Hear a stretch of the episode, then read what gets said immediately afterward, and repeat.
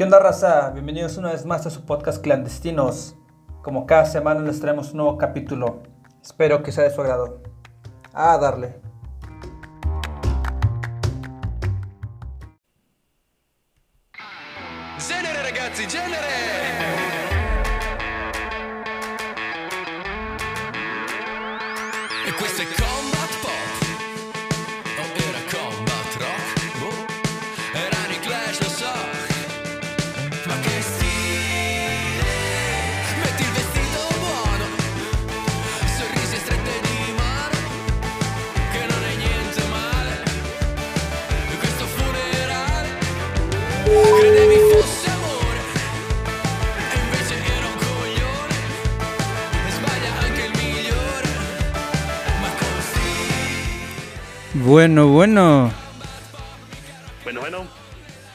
¿Qué onda, Omar? ¿qué onda? ¿Cómo estamos? Bien, ¿y tú, men? Bien, bien, bien. Aquí sobreviviendo a los estragos de la vacuna rusa, caray. ¿Cómo estás? Muy bueno, Omar. Bienvenido. Muchas gracias por aceptar la invitación aquí. Este, qué bueno que, que te encuentras bien. Este, aparentemente también te dio cruda post vacuna, ¿no? Sí, caray, quién sabe qué traiga esta cosa. De repente me da una sed muy rara por el vodka, no sé por qué. ah, caray. No, pero ah, caray. todo bien, todo bien, afortunadamente. Y al, al contrario, muchas gracias por la invitación y qué gusto poder platicar contigo. Oye, ya sé, este, mil, mil años sin, sin platicar contigo ya directamente. Ya de repente te hacía ya casado allá, este, con alguna europea, italiana, rusa, francesa, algo, algo así. Pero mira nomás, creo que ya te tenemos de regreso aquí, este, en México, ¿no? Es correcto, es correcto. Eh, pues, pues nada, la verdad es que la pandemia, pues, pues me agarró terminando todo lo que fue la maestría que me fui a hacer allá. Y pues a partir más o menos como de julio del 2020 eh, decidí regresarme acá al Terruño. Ah, 2020. pues, no- Sí, sí, sí, pues hace cuenta que pues fue el, ¿cómo te lo explicaré? Pues fue la, la primera parte del encierro donde salimos allá en Europa, donde dijeron pues ya parece que todo va a estar normal, los que quieran salir pueden salir. Y pues en ese, en ese ratito, pues logré, logré salir del país, pues ni idea que iba a haber un segundo, un probable tercer encierro, no sabíamos nada en ese momento. Órale. Pero bien, afortunadamente bien. o sea, tú, tú, tú sí estuviste tras líneas enemigas en el frente de batalla contra esta enfermedad. Tú lo viste así de cerca, ¿verdad? Sí, no inventes, realmente, eh, pues yo estaba en Italia en ese momento y, y- e Italia fue el primer país donde, digamos, en el mundo occidental, El pues foco. supimos, supimos que era, que era la pandemia, incluso al principio, pues platicando con amigos de, de México que estaban allá, pues no la creíamos al inicio. Entonces, este, sí, de que no, pues es que esto se va a quitar, como, como un virus va a frenar al mundo, de que quién sabe qué. Y, y pues venos, venos dónde estamos. Así es. No, sí. Yo creo que to- todos, bueno, bueno, no sé si todos, pero yo, yo tenía la falta, la falsa mm, impresión que esto iba a durar, dije, dos, tres meses y ya, pero, pero sí, eh, seguimos, seguimos todos aquí, este, pero qué bueno que, que te encuentres bien. Este, déjate presento, digo yo bien grosero, yo es que ya tenía rato que no platicábamos, pero Va, va, va. para raza que no te conoce, es el buen amigo Omar, Omar Pérez, un, un conocido de trabajo que, que- que yo conocí por, ahora sí, por Vivi. Saludos a, a Vivi. Saludos, saludos. Saludos a Vivi. Sí, este, yo te conocí aquí en la Ciudad de México en la oficina. Este, fue de las primeras personas que conocí, si no me equivoco, a través de Vivi. Y la verdad es que desde que te conocí dije, órale, este, primero, primero me, me dio una impresión muy fuerte porque yo pensé que eras ingeniero porque sabías un chorro de cosas. Después dijiste, soy arquitecto. Dije, órale, todavía sabe más cosas. Y la verdad, ahí en la oficina, pues tú eras ahí como, bueno, desde el punto de vista, un bastión importante dentro de lo que, de cómo estaba organizada la, la oficina. Y si no me equivoco, de las últimas veces que platicamos, eh, fue antes de tu, de tu, de tu maestría allá en Italia. Y por ahí creo que la última vez que si no me acuerdo que convivimos fue en unas salitas. Creo que convives, si no me equivoco. Ya de las últimas veces que, que te vi. Sí, yo creo que sí fue por... Yo creo que fue al final del 2017 cuando ya pues era inminente lo de la maestría y, y pues yo de, decidí dejar la empresa don, donde trabajábamos, ¿no? Sí. Y irme completamente a Italia. Pero sí, este, bueno, gracias por la flor. No, no, no sabía que, que tenías esa impresión de mí. No, claro, Y- claro. Y pues nada, yo creo que es- ese trabajo dentro de lo que cabe, pues siempre te llevaba a descubrir nuevas cosas, ¿no? Y pues le hacíamos un poco a todo con, con esta amiga Vivi que, que platicas. Eh, pues de repente le entrábamos a al tema de IT, de soporte, de repente tocaba capacitar personal o Ah, hacer claro, el trabajo claro. de, de ingeniería de detalle, que era lo que realmente nosotros hacíamos. Y pues ahora sí que le hacíamos de todo un poco, me faltaba poquito para empezar a lavar los trastes, caray. No, ya sé, la verdad es que, digo, para mí, digo, obviamente para ti, pues tú, tú sabías qué, qué tenías en mente, pero cuando yo me entero, para mí sí fue como una sorpresa y dije, órale, se, se- se nos va, este, a estudiar, este, y la verdad fue como que dije, pues, este, o sea, digo, nunca, cuando pasan cosas así, siempre como que uno le ve o lo puede ver de muchos lados, ¿no? Yo, yo le veía como que el lado a lo mejor yo bien blanco y negro decían, dije, bueno, es que se va a ir y cómo le van a hacer. Y a la vez decía, pero no, pero va a estar chido porque pues, él se va a ir porque él quiere. Entonces es como ver de los lados de la, de la moneda. Y sí, eh, 2017, eh, ahorita estando en 2021, eh, a veces parece que no pasan muchas cosas en, poco tiempo, pero en estos cuatro años pasaron muchísimas cosas, demasiadas cosas yo creo. Eh, y pues digo, una, de esas es, digo, digo, obviamente nadie en el mundo sabía que esto de la pandemia iba a pasar, pero a mí, así te lo juro, yo lo veo como de película, o sea, siento que tu caso sí fue algo así como de, de película porque tú te fuiste sin saber que iba a pasar todas estas cosas y te fuiste a un lugar donde después eh, con el tiempo nos daríamos cuenta que sería como un pues un foco importante de, de los sucesos que estaban sucediendo pues así que en el mundo a nivel este tanto local ahí en Italia pero que a fin de cuentas todo el mundo estaba con con los ojos puestos ahí no y, y yo durante este tiempo pensé dije bueno ¿y, y cómo le estará yendo? porque pues tú estabas allá no Sí, sí, sí, nos tocó, como, como dices, en, en la línea de fuego. No, y la verdad es que cuando yo me fui, ni idea que esto iba a pasar. Obviamente, pues, como lo comentas, sí ves cuando tomas una decisión así que te afecta a toda tu vida, eh, sí ves los puntos blancos y negros.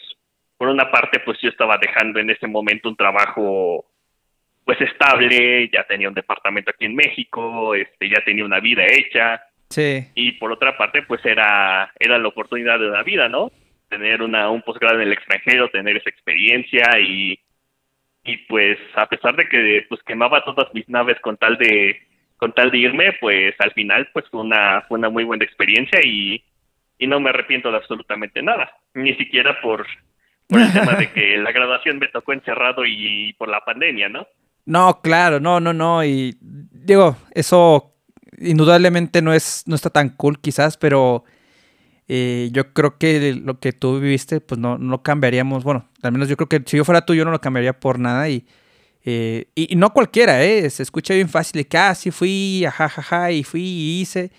Pero implica muchas cosas, ¿no? Este, desde cómo te fuiste. Y pues eso te iba a preguntar, bueno, o sea, más que nada porque como tú decías, ¿no? A veces aquí, bueno, yo hablar de mi punto personal, ¿no? Que a veces tenemos ya cierta comunidad de estar en, algún lugar, pues ya cómodos, en el trabajo y todo. Y, y pues el, el- cambiar de repente de rumbo, pues yo creo que implica como, no sé cómo llamarlo, quizás un salto de fe, no sé. Pero, o sea, no sé, en tu caso, en tu caso, no sé en qué momento tú lo decidiste o cuándo te diste cuenta o cuándo fue cuando nació la idea de decir, ¿sabes qué? Quiero, quiero hacer esto y pues como tú decías, ¿no? Ya tenías ciertas cosas ya hechas y de repente arriesgarte, no porque fuera algo como malo, pero, o sea, en el sentido de decir, ¿sabes qué? Lo voy a hacer, ¿no? Y pues aventarte, porque la neta sí está, o sea, se, se escucha bien fácil ya así alguien por fuera diciéndolo de casi fui, pero ya cuando te toca hacerlo yo creo que no está tan fácil, ¿no? No, definitivamente no. Bueno, eh, probablemente esto no, no lo sepas, eh, pero yo desde hace mucho tiempo tenía como que esa cosquillita de irme a estudiar al extranjero, ya fuera un diplomado, una maestría, lo que fuera, ¿no? Simón. Y pues, pues se dieron las cosas en ese, en ese año 2017, pues me encontré con varias ferias de, de posgrados en el extranjero, me enteré de la escuela donde, donde yo hice mi maestría, que es el Politécnico de Milán. Ah, el Politécnico Y- de Milano. De Milán, de Milano. Así es. Ah, nice. Esa esa es una muy buena escuela, ¿eh? Ya que estamos en la época de saludos, saludos allá al Politécnico de Milán. Saludos a la, a la raza de, de Italia. Sí, no, es que fíjate, yo, yo, yo no sabía que te habías estudiar esa escuela, pero eh, yo he escuchado, bueno, tengo conocidos, amigos y gente, y, o sea, me han mencionado mucho esta escuela y, eh, pues, por lo que entiendo, yo es una escuela muy buena. Sí, sí, sí. La verdad es que en muchos sentidos es una escuela, pues, top en, en Europa, ¿no? Sí. Y, y pues yo me entero por esta escuela y, y pues todo fue fluyendo afortunadamente entre el trabajo y todo. Fui haciendo mis, mis procesos para poder entrar a esta escuela. Tienes que hacer un proceso muy largo de entregar un portafolio de trabajo, cierta documentación y también algunos temas migratorios. Y, ah, pues incluso creo que nos tocó juntos que me estaban avisando de, yo hice dos, dos solicitudes para, para dos posgrados, ¿no? Ah, sí. Entonces, el, el primero me lo rechazaron. Ah, crecí. Entonces, este, sí, yo ya estaba todo bajoneado, ya vale que eso la vida, ya no me fui, ya ni modo. Pero, pero era para otra escuela, ¿no? O, o ahí mismo. No, no, no, e- era la misma. Ah, sí. Y Wow. pues ahora sí que por, por milagro, como un mes después, a la segunda convo- a la segunda solicitud que yo había hecho, me la aprueban. Ah, caray, wow. Entonces, ahí fue cuando ya me decidí, dije, bueno, si, si esta escuela me está aceptando, pues no tengo nada que perder, ¿no? Ay, José. Ya, ya tengo el, ya tengo todo, pues como sea, vámonos. Oye, no me sabía que, que- que en la primera, creo que sí, ahora que estoy tratando de hacer memoria, creo que sí. Oye, pero, o sea, y- y- bueno, no sé, es que digo, wow, o sea, no sabía que, que te había tocado la primera que no. Y, y ¿cómo, ¿cómo te animas a hacer la segunda? No sé, digo, hay gente, digo, yo hablando, a lo mejor yo, yo me hubiera agüitado un poquito más, chan- chance. No, cómo no, cómo no. No, realmente lo que haces es que cuando tú haces tu proceso de solicitud y, y todo eso, eh, siempre te dan como que da tu primera opción y da tu segunda opción, ¿no? Ajá, Entonces, en cualquiera de las dos que tú decidas, pues ya te van de- te van definiendo la escuela si quedas o no quedas. claro. O sea, cuando yo hice mi solicitud, pues apliqué para las dos. Ok, o sea, o sea, o sea, las dos veces que tú aplicaste, aplicaste las dos veces para la misma. Así es. Ah, cara. Oye. Alguna tenía que pegar. Oye, qué, qué bueno, digo, no sé si sea un tipo, ¿no? Digo, que es algo que pase muy seguido, pero no, no me había puesto a pensar en eso, o sea, de que, bueno, mi primera opción es esta, y si no es, pues también la otra es la misma. Sí, sí, sí, a- así fue, así fue realmente. Y, y no, la verdad es que fue una experiencia increíble, no me puedo quejar en lo absoluto. Ay, no, pues, digo, ahí eh, yo creo que, pues tú, ahora sí que demostraste buenas cosas, ¿no? Porque, o sea, sí, sí, es normal, ¿no? Cuando, cuando dicen que no, pues es como chin. Pero tú, no sé, no sé cómo si tú lo viste en el futuro o, el colmillo, no sé, mexicano acá dijiste, pues le pongo las dos y si una no, pues la otra también. O No, yo creo que cuando, cuando vas a dar un salto así, eh, pues en mi caso sí era, como te comento, dejar todo y empezar una nueva vida ya, pues no, no puedes ir como que a medias, ¿no? O te la juegas el todo o no, o no haces nada. Como que estar ahí en medio y a ver si sí, a ver si no. no, la verdad es que no se dan las cosas, me la tenía que jugar. Claro. Oye, digo, me agrada esa mentalidad como, como, ¿cómo se le puede decir? Como de one shot, así, de tenerla de que, pues, es, es esto o es esto, ¿no? O sea, no, no sé, eh, eh, digo, me parece muy increíble porque, eh, digo, yo, yo hablando personalmente, quizás no soy una persona tan así, yo hubiera hecho así como, no sé, mil planes A, B, C, D, así hasta la Z. Pero tú dijiste, no, este es el one shot y tiene que ser, o tiene que ser. Y digo, eso, eso está muy padre porque creo que de alguna forma también te, te ayuda a, um, pues, pues sí, a ponerte un, como un deadline o, o un- un punto de inflexión de donde tú quieres ir. Y como que eso creo que te, pues no que te obliga, pero, o sea, te fuerza, te obliga, te motiva a, hacer cosas para que sucedan, ¿no? Porque, digo, no, no sabía, no, no me sabía en la historia de que nada más era, este, que, que, era que las dos eran la misma, no, y, realmente yo me la, me la tomé así, el todo por el todo, por, por un tema de, de la edad, a pesar de que no soy precisamente una persona vieja, pues ya como que en tus últimos 20, principios de los 30 que yo estaba en ese momento, pues ya dices, si no lo hago ahorita, ya después de los 30 está muy, está muy cañón que yo, yo de este salto, ¿no? Órale. Entonces, este, por eso, por eso fue de así de radical el, el brinco. No es fácil, porque cuando yo llegué a la, a la maestría, pues sí te topas con algo totalmente diferente. Yo, por ejemplo, cuando, cuando estábamos trabajando ahí en la empresa donde nos conocimos, Sí. eh, yo ya me sentía crack. Te decís, no, yo ya manejo aquí, yo ya hice estas cosas y todo eso. Y cuando te vuelves a topar el tema de la escuelita, y que hay chavos que tienen, este, pues casi ocho, nueve años menos que tú, y aprenden las cosas de volada, y a ti te cuesta tres semanas de andar revisando los libros y decir, bueno, ¿por qué no estoy entendiendo esto? Sí Wow. está cañón, ¿eh? O sea, la competencia ya sí está cañón. Ah, sí. Ah, es que bueno, Sí. sí, sí. Tú te, o sea, tú te topaste con, con raza más joven, lo- por lo que dices, ¿no? O sea. Sí, es que el, el sistema educativo allá es que, sobre todo en Italia, ellos entran a la universidad más o menos como nosotros, a los 18 años. Tienen una algo que le llaman la laurea, que es este, una licenciatura pequeña de unos tres años, y ya después se van a la magistrale, que es este, pues un curso más especializado, que fue el que yo tomé y que me, nos vale aquí en México como una maestría en ciencias Órale. pero pues ellos llegan al- a la universidad, a la maestría, a los 22, 23 años. Ah, no, y aparte Entonces- tienen todo el flow, todo el, todo el ritmo de, de, de la universidad, ¿no? Es correcto. O sea, ellos ya traen toda la inercia de una escuela que les exige un montón.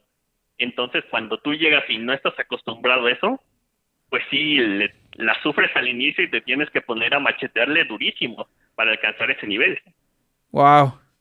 O sea, para alcanzar el nivel como de- del, del, del, digamos, no, no por despreciar, sino como el promedio en general, como para poder ya después empezar ya a ejecutar la, como que la maestría, ¿no? Sí, porque, bueno, al menos en el, en el caso de la arquitectura, que es la, que es la licenciatura que yo tengo, Sí. eh, pues no tenemos tanto método científico, ¿no? Entonces, cuando llegas aquí a la maestría, pues casi todo tiene que ver con termodinámica, que es toda la parte de cómo entra el calor a tu edificio, cómo haces un edificio, pues, energéticamente eficiente y todo ese rollo.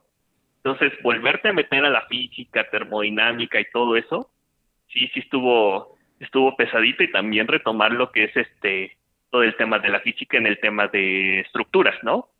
Guau, o sea, me- Ajá, no. Te, te preguntar, o sea, es que, wow, o sea, estoy un poco, o sea, estoy un poco así como sacado, o sea, impresionado. O sea, ¿cómo, cómo se llamaba tu maestría?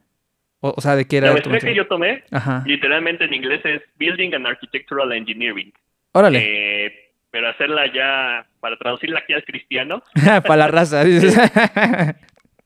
realmente pues yo la definiría como el punto medio entre arquitectura e ingeniería civil, ¿no?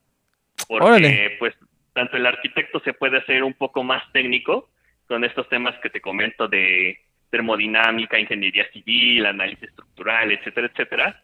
Y sí. el civil pues se puede hacer más, pues digamos, no tan analítico. Hay cosas que Más que funcional. tomamos más funcional, exactamente. Sí. Entonces ellos ya entienden cómo es que los arquitectos tomamos ciertas decisiones y que no nada más es un capricho de ponerle a la puerta florecitas, ¿no? No, digo, ya sé, y eso es, un buen punto que, comentas, porque, digo, estoy, estoy, estoy, como, o sea, estoy, sí, estoy, estoy bastante impresionado porque, o sea, por ejemplo, yo, yo- que estudié ingeniería civil, o sea, yo me acuerdo que estudié muchas físicas, pero, o sea, así como que estudiar termodinámica para ver cómo fluye el calor y la temperatura y hacer un edificio, pues, así térmicamente eficiente, eso no, a mí no me tocó, ¿eh? O sea, ni siquiera a mí, que yo soy ingeniero civil. Órale. Está Sí, cool. es, es algo muy, muy reciente. Afortunadamente, pues ya contamos con mucha tecnología y ya hay software que te hace todo ese tipo de simulaciones, ¿no? Sí. Pero pues tú como programador o bueno, como usuario del programa, tienes que saber que le estás, qué información le estás metiendo al edificio para que se comporte de X o Y manera, ¿no? Sí. Sí, y, y ¿sabes qué pasa? Digo, no, no sé si tú lo ves como yo, pero eh, yo, o sea, creo que cuando uno estudia una, carrera o, o- una maestría, eh, digamos que estudias con un plan, o sea, tienes un plan de estudios de la época en la que estás, ¿no? Pero, con, como dices tú, con la tecnología actual y cómo avanzando las cosas, prácticamente tú acabas una carrera y cuando tú acabas la carrera, lo que aprendiste hasta cierto punto, digo, obviamente no todo, va, todo conocimiento es bueno, pero ya hasta cierto punto hay cosas nuevas que a lo mejor ya hacen obsoleto tu, tu, conocimiento, ¿no? Porque, o, tal lo que comentas, ¿no? De esta parte de la simulación, bueno, de, no simulación, sino del análisis de, creo que se le haría el análisis térmico de un, de un edificio para hacerlo eficiente desde el punto de vista energético. Creo que va mucho de la mano de las tecnologías y circunstancias actuales, ¿no? Que ahora tenemos que tener, bueno, eh, todas estas tendencias de los edificios, ¿no? De hacerlos eh, hacer, hacerlos verdes, hacerlos LEED, hacerlos eh, térmicamente y energéticamente eficientes por todo el tema de, de los, de- del cambio climático y las circunstancias actuales, ¿no?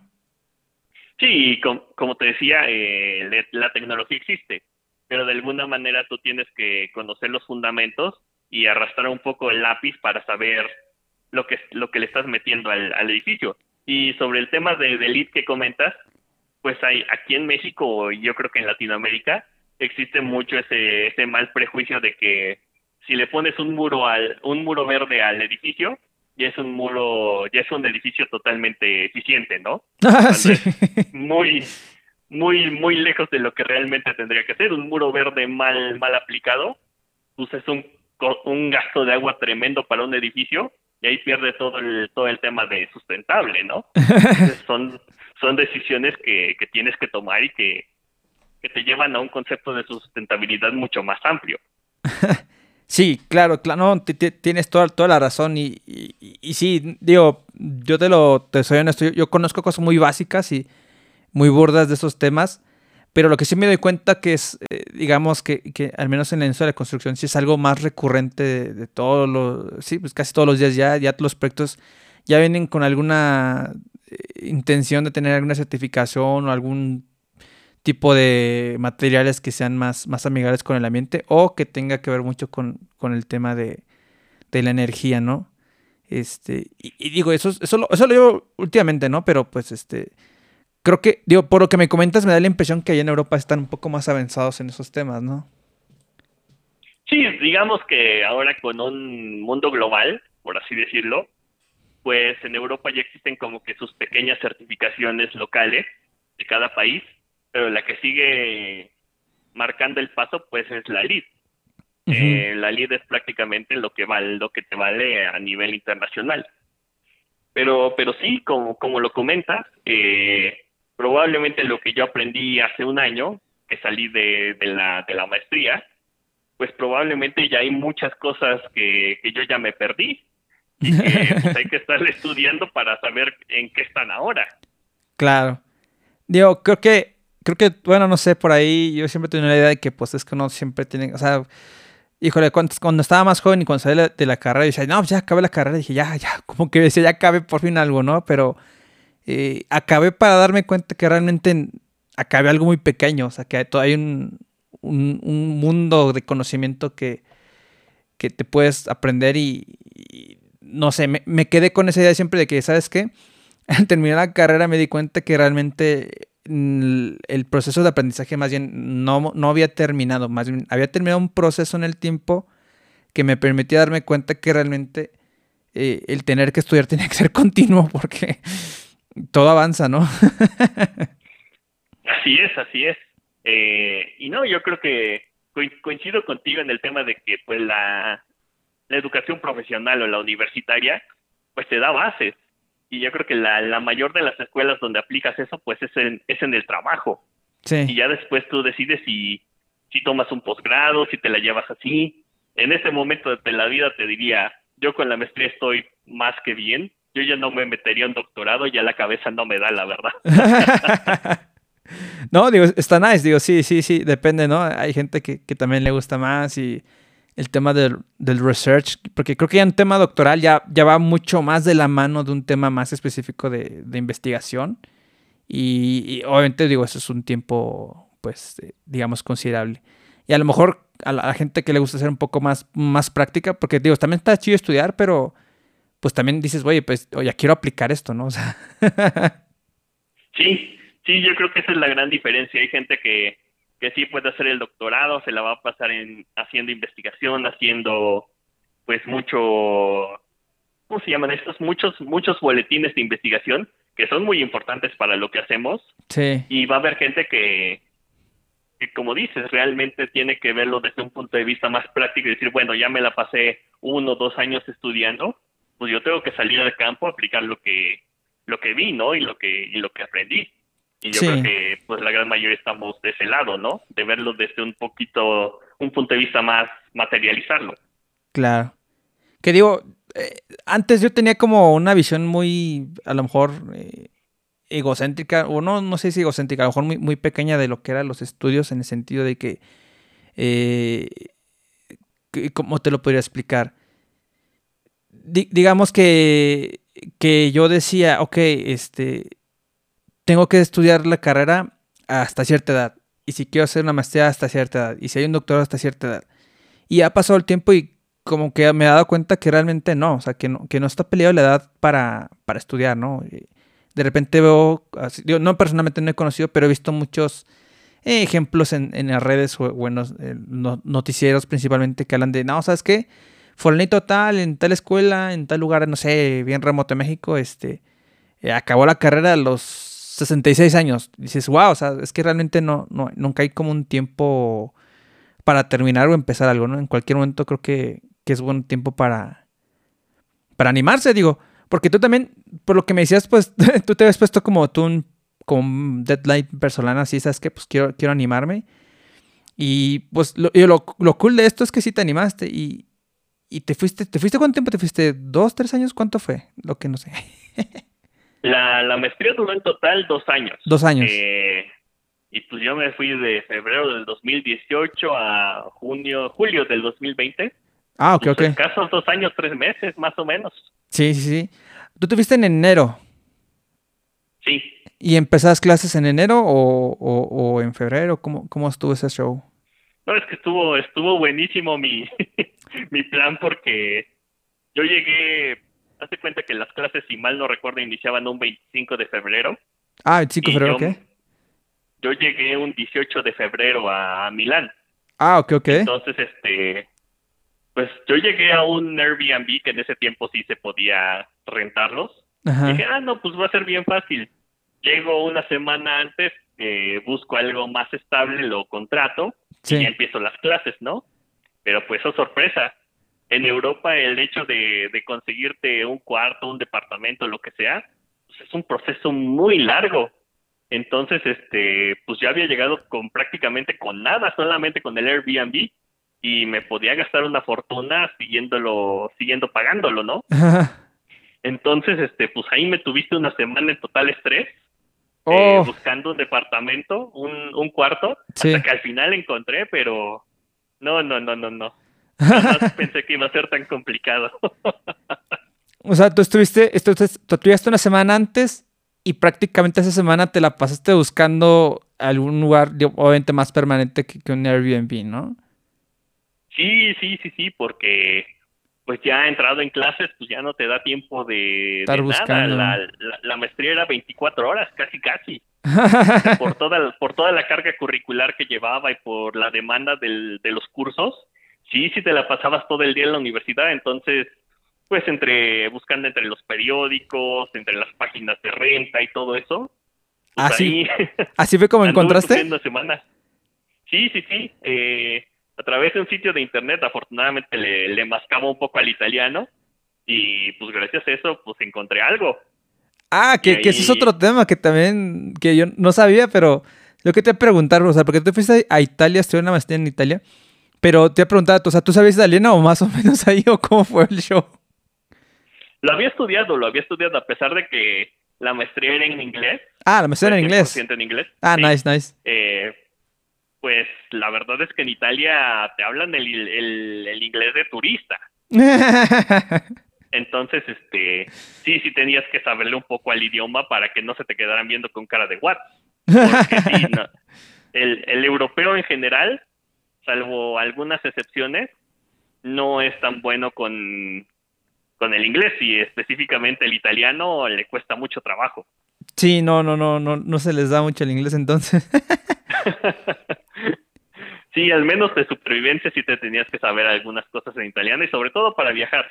En el Wow. momento en que tú hablas un poco el idioma o al menos ven que le estás echando ganas para hacerte entender, Sí. la cosa cambia. En, en cambio, si te cierras y quieres hablarles en inglés, pues Uh. definitivamente te, te van a dar la espalda, ¿no? Oye, qué loco, porque, o sea, tú, tú llegaste allá y digo, tú buscaste el lugar donde quedar. Ya que encontraste, obviamente, pues imagino que, que ahí donde encontraste, pues eh, la persona que, que te dio el lugar, pues era un italiano, ¿no? O sea, imagino que todo fue todo en italiano, ¿no? O sea, Sí, y lo peor de todo es que ya en lugares un poquito más formales, ya tienes que, que firmar un contrato, ¿no? sí. Entonces, este, pues, ¿qué crees? Que el contrato iba a través de un despacho legal en Italia y se tenía que mandar a una, pues sí, como una especie de SAT ahí en Italia, donde quedaba, pues, certificado ese contrato para las dos personas, ¿no? Para el Sí. que renta como que para el que usa. Entonces, eh, pues ahí me tienes con mi italiano de cinco pesos tratando de entender un contrato. no manches, qué loco. ¿Y cómo le pero hiciste? Afortunadamente no hubo nada grave. No, Ah. pues, este, Pues leyéndolo Pues, y ahí. leyéndolo, preguntando. Digo, también ahora. Ajá. Me tocó afortunadamente una persona que, pues, obviamente no, tú me conocerás, no tengo totalmente el perfil de un italiano. Más bien Entonces, como pues, perfil al- griego, ¿no? Este. Pues yo creo que le vamos pegando un poquito a la Olmeca. A la almeja. No, pues este, me, me tocó la, la fortuna de que pues te ven extranjero y, un, y estas personas sí tenían ese chance de, de yo preguntarles algunas cosas y que me las respondieran. Y entonces, este, pues aclarar todas las dudas. Y así fue como firmé el contrato y ya encontré este lugar. Órale. ¿Y este contrato lo firmaste durante todo el periodo que estuviste allá o, o después te cambiaste o cuánto tiempo duró tu contrato ahí con, con estas personas? Como era una cosa muy, muy derecha, Sí. y sí tenía que firmarlo por un año. Y al año se renovaba. Bueno, te daban la, La opción. ¿sabes qué? Seguimos, no hay bronca, y ya hasta que, hasta que tú decidas, ¿no? La, la bronca fue que ellos, este, por, por sistema, así se usa, tienes que avisarles con tres meses de anticipación el, el desalojo, ¿no? Ah, ok. Y, y tienes que dejarles un depósito por, pues sí, por los daños que puedan ocurrir en el departamento o en el cuarto que usas, Pues por el uso, como, sí. como seguridad, ¿no? Claro. Y, y pues eso me tocó en, en el momento del encierro, ¿no? Ya cuando supimos que la pandemia era en, ci- eh, era en serio, la primera reacción de todos fue, vámonos, vete a tu país, la cosa no está segura, este... y cuando te topas con eso de que no, pues no puedes dejarlo, me tuviste que avis- haber avisado tres, tres meses antes. Y si, y si lo dejas ahorita, pierdes esos tres meses de... Depósito. Bueno, pierdes ese anticipo, Sí. pues está caramba, ¿no? y que digo, pues no, no, en- las rentas, digo, no, yo no creo que estén nada baratas, la verdad. No, para nada. No, y aparte que Milán es una es una ciudad cara, muy cara para, para muchas cosas. Órale. Sí, sí, sí. Yo, y- pero imagino que igual cuando llegaste a la escuela, ahí dentro de la escuela sí también era en, en- en inglés o, o- o nada más las clases eran en inglés. No, al, al final como, como mucha gente llegaba a nivel internacional, te podría decir que más o menos un 40-50% eran italianos y el otro 50% era resto del mundo. Sí. Este, pues sí, yo creo que los italianos agarraban la onda y trataban de, de comunicarse en inglés en nuestro idioma y todo eso. Y, y, y yo creo que después de, del italiano y, el, y, el, y las personas de la India, Eh, los latinos éramos el grupo más numeroso. ah, ¿en serio? hablando español, te encontrabas colombianos, argentinos, este, ecuatorianos, bolivianos. Entonces era muy fácil encontrar el grupo de latinos porque casi siempre te encontrabas de 5 a 10 eh, en un grupo, ¿no? Órale. Sí, sí, sí. De ahí hice muy buenas amistades, afortunadamente. y hay, hay, un saludo a tus amigos latinos de, de la maestría. o sea, Sí, pero ¿te tocaron ahí en tus clases o qué? Sí, eh, también esa fue una cosa muy rara porque generalmente la, la maestría, digamos que los semestres normales arrancan en septiembre y por alguna extraña razón abrieron como un grupo desfasado que iniciaba en enero. Entonces yo inicié en ese grupo, digamos, o desfasado. Sí, no, no con Entonces- tiempo normal. Exactamente. Entonces, me, la, la, primera, la primera etapa de la maestría es un poco raro porque yo entré cuando el grupo que había entrado antes que yo eh, había cruzado el primer semestre y ya iba por el segundo. Claro. Entonces, pues imagínate, llegando uno nuevo y que te digan, sabes que tienes que iniciar desde segundo semestre y después vas a cursar el primero, sí estuvo, estuvo muy cañón. Creo que al final es, ese grupo despasado lo, lo quitaron, porque sí era muy difícil. Pero la gran ventaja es que conocías tanto al, al, a la generación que estaba antes de ti como a la generación que iba llegando. ah, Entonces, nice. este, sí, ahí, ahí ibas conociendo a la gente. Y ya cuando, cuando veías que la gente se estresaba, dices, no, esto ya lo viví. ya me tocó el semestre pasado, ya, ya sé de qué se trata. Pero sí, también esa fue una de las rarezas de la maestría. Órale, pero, ah, o sea, así como me, o sea, así como me cuentas, me suena que, como decimos acá, este, pues literalmente fue de soldado universal, fue de, ¿sabes qué? Pues ahí están las cosas, rífate tú solo y pues, eh, estás por tu cuenta, men, o sea, no hubo que, de qué tipo de, a ver, te vamos a meter a un curso acá o te vamos a presentar a nadie, o sea, fue así como que, pues, llega a la, llega a la clase y pues dale, ¿no? O sea, Sí, la verdad es que la, hace cuenta que llegamos como seis personas nuevas eh, en ese grupo de, de febrero que te comento. claro. ninguno tenía idea de que eso, eso iba a pasar, ¿no? Entonces sí nos tocó machetearle un buen para, para alcanzar el ritmo que, que ya llevaba la gente que llevaba un semestre de avance, ¿no? Sí. No, hombre, qué, qué loco. Sí, sí, sí. No íbamos, no íbamos saliendo de una cuando ya estábamos metidos en otra, no manches. ¿Y, y qué tal, qué tal las, este, Dios, tú me comentas, te tocó con, con grupo latino, dices que también hay mucha gente de, de la India, o sea, hindús, este. ¿qué tan, qué tan diverso estaba tu grupo? ¿Cuántos eran en tu grupo? Yo no sé cómo sean las clases allá. Fíjate que eso me sorprendió porque generalmente pues aquí en las universidades mexicanas, ya sea UNAM, Politécnico, incluso yo creo que en el TEC también sucede parte de lo mismo, pues al inicio son grupos muy grandes, o sea, de 80, 60 alumnos. Igual aquí en el Politécnico eran grupos de, de 60, 70 alumnos. Yo no lo podía creer. Yo decía, pues, ¿qué no se supone que aquí en Europa son mucho menos? Pero era, era increíble la cantidad de gente que llegaba. Yo creo que pues eso va a cambiar mucho ahora que, que se quite la pandemia, esperemos. Sí, Pero yo creo que la gente no, ya no le va a ser tan fácil volver a, a viajar como viajábamos antes. claro, por las restricciones y que ahora que si viajas a algún lugar, pues ya creo que ya están pidiendo este certificado de cierto tipo de vacuna, etcétera, ¿no? Y pues también, digo, aunque hay vacunas, pues tampoco es garantía de que no te pase nada, ¿no? O sea, No, y la verdad es que parece que a la gente de más o menos de nuestra edad, estoy hablando de 20 a 40 años, pues es la que le está pegando más cañón el, el virus, ¿no? Quizá Sí. para la gente de edad más avanzada, pues sí era letal, pero para nosotros los estragos pues, sí están mucho más duros. sí, sí, ap- aparentemente sí está como que yo siento que es por lo mismo, o sea, de que, que en apariencia parecería que somos más resistentes, pero eh, no sé, es como, o sea, como que, como que pareciera que somos más resistentes, entonces como que el virus dura más tiempo, entonces como que siento que es una pelea interna más, o sea, más dura, más, más desgastante, que a lo mejor alguien más grande que le dio muy rápido, o sea, una de dos se curó, o a lo mejor no, no le fue tan bien y pues ya va, ¿no? O que ya están vacunados, entonces eh, está...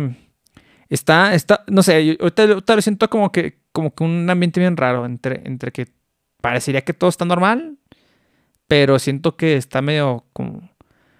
Como que siento que todavía no captamos lo que, que lo que nos va a deparar en, un- en unos dos, tres meses. Como que estamos todavía en- sin creernos lo que, lo, lo que va a pasar en dos, tres meses. Así, así yo lo veo, pero...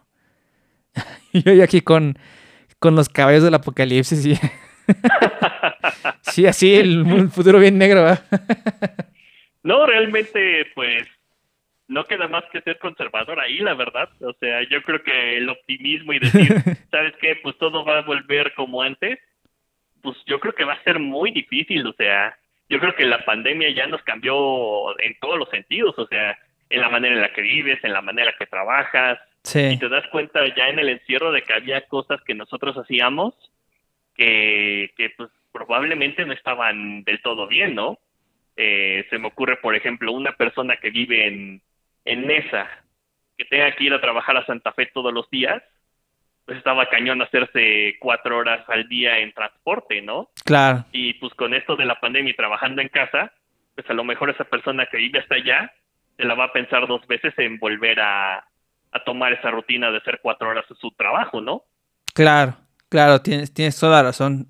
Es, sí, eh, cambia las experiencias de, muchas formas de cómo experimentamos la vida y... yo escucho mucho la frase de que la nueva normalidad o regresar lo de antes o ser más normal. Yo siempre pensé que realmente lo que ellos llamaban la, vieja normalidad o lo que era antes, bueno, yo realmente nunca lo vi como normal. Siempre, a mí siempre me pareció algo muy extraño, pero... pero, híjole, fue como que venir a agitar el agua y a ver qué sucede, ¿no? Pero, eh, no sé, yo, yo, yo en mi cabeza siempre he pensado que, que este tipo de cosas pasaban todos los días eh, a microescala con, con las personas, ¿no? Con cosas que, que le pasa a cada uno. Lo, lo, lo chistoso ahora es que fue colectivo, ¿no? Esto, esto fue algo que afectó de alguna forma, este, eh, con un impacto, pues sí, de una forma colectiva más grande, entonces digamos que la percepción de que, que las cosas están pasando, pues es, es, es- es- como más grande, ¿no? O yo sé que por allá te- está lo de la pandemia aquí también, entonces eso que tenemos en algo en común, que, que está cambiando nuestra percepción de lo que era la, la normalidad según, yo creo que eso sería, nada más que no estamos tan conscientes, porque por ejemplo, eh, yo conocí a muchas personas que por trabajo se mudan, ¿no? O por ejemplo, tu caso, ¿no? Que te fuiste a estudiar una maestría y también hay muchos casos que también se fueron a estudiar la maestría o que regresaron o que están en proceso de, ¿sabes qué? Que una maestría. Pero como no sabemos, o sea, como yo no conozco a esa persona que se quiere estudiar la maestría, o yo no conozco a esa persona que se quiere cambiar de trabajo, o como yo no conozco a esa persona que se esté mudando, o como yo no conozco a esa persona que se está casando en este momento, pues no lo, no lo tenemos como esa visión tan, tan, tan comunitaria de que nos puede afectar, ¿no? Pero yo siento que eso pasaba, nada más que no nos dábamos cuenta, ¿no? Y, y esta pandemia como que dijo, miren, todos, todos somos humanos y a todos nos afectan las mismas cosas, ¿no? O sea, Sí, sí, sí, la verdad es que nos ha cambiado en mucho, en mucho la vida y, y yo creo que en, el- en la mayoría de las cosas para bien. Incluso, este, como dices, este, ya cuando te das cuenta que no solamente los problemas están como tú los piensas, sino con la gente que está a tu alrededor, sí. la verdad es que te cambia totalmente la, la perspectiva, ¿no? Tengo una anécdota muy, muy particular. En los primeros este, meses del encierro allá en Italia, pues sí fue muy, muy estricto y no, no por demeritar lo que se había, lo que se ha hecho aquí en el país, pero cuando, cuando en Europa empezaron con este tema de la pandemia y, y se pusieron estrictos, la verdad es que casi eran toques de queda. O sea, obviamente sin militares, Ajá. hay, hay mucha historia de, de movimientos militares en Europa que no es muy recomendable recordar, sí, claro. pero, pero sí, el gobierno sí se puso muy enfático de que nadie salga, la situación está muy crítica, los hospitales están llenos, y no era mentira, ¿eh? los hospitales estaban literalmente desbordados. Y la gente muy rápido agarró la onda. Y a lo que voy es que cuando nos tocaba ir a, a la despensa, los supermercados este, pues estaban muy controlados. Eh, eran de, de un flujo muy limitado por personas. Eh, nun- nunca hubo desabasto, afortunadamente. Siempre había los productos que se necesitaban para, para que hicieras una despensa buena, ¿no? pero pues sí te tocaba cuando necesitabas organizar muy bien tus compras y, y pues esperarte cerca de cuatro o cinco horas en la fila del supermercado para poder para poder entrar, ¿no? Y, ha- y hacerte tu despensa. Y era muy, muy peculiar cómo eh, las personas mayores, que, en Italia al menos tienen un, pues sí, un, un estándar muy especial. Allá en Italia, pues te comento muy rápido, eh, la, la preferencia siempre para, para cualquier tipo de, de trámite o de uso de transporte público, lo que sea, siempre la prioridad es la, las personas de la tercera edad y también las personas más necesitadas. No importa si es hombre, mujer, lo que sea, la prioridad siempre va a ser para la persona de edad avanzada o la persona que realmente pueda, pueda necesitar de ese servicio más rápido, ¿no? Sí, Entonces nice. eso, eso me gustaba mucho. Y, y dentro, del, dentro de estas filas, que te tocaba pues platicar con la gente, ver que la gente pues estaba vivo del rayo del sol, y pues la, la mecánica trataban de hacerla muy similar. O sea, llegaba una persona de 70, 80 años, que es muy curioso porque allá se pueden valer por su propia cuenta de, a edades muy avanzadas, Sí, muy independientes, Llegaba- ¿no? y llegaban estas personas y pues la reacción natural de todo mundo era, pues sabe que le hago un hueco aquí en la fila y pásele, ¿no? Y Ah, ellos qué nice. con una, con una sabiduría tremenda que a, a la fecha me sigue sorprendiendo, ellos llegaban y no, ¿sabes qué? Yo llegué a esta hora, me voy a poner en la fila como todo mundo. Todos vamos a pasar, todos vamos a tener despensa, no tengo por qué tener este un un estatus especial, ¿no? Eh, soy un ciudadano como todos ustedes y todos vamos a pasar. No necesito, no necesito más, ¿no? Obviamente ya cuando se, ponían en la fila les decían, bueno, eh, quizá pues a los 80 años pues ya no está tan chido que te sientes cinco horas a vivo rayo del sol, ¿no? Claro, claro. que ten- tenga su lugar, pero pues se lo guardamos y, y vayas usted a sentar una sombrita o lo que sea Ándale. y su lugar y está. Oye, Pero qué era- nice. Era, era increíble y desafortunadamente, bueno, no lo sé, pues esa, esa era la generación de que sobrevivía a las guerras mundiales y que, que la pandemia pues te los terminó llevando. Ah, no había puesto a pensar en eso, tienes razón. O sea, es que sí, sí fue gente grande, pero sí, esa gente grande ya venía de otras experiencias previas, ¿no? Como, como, como dices tú, la Segunda Guerra Mundial, etcétera.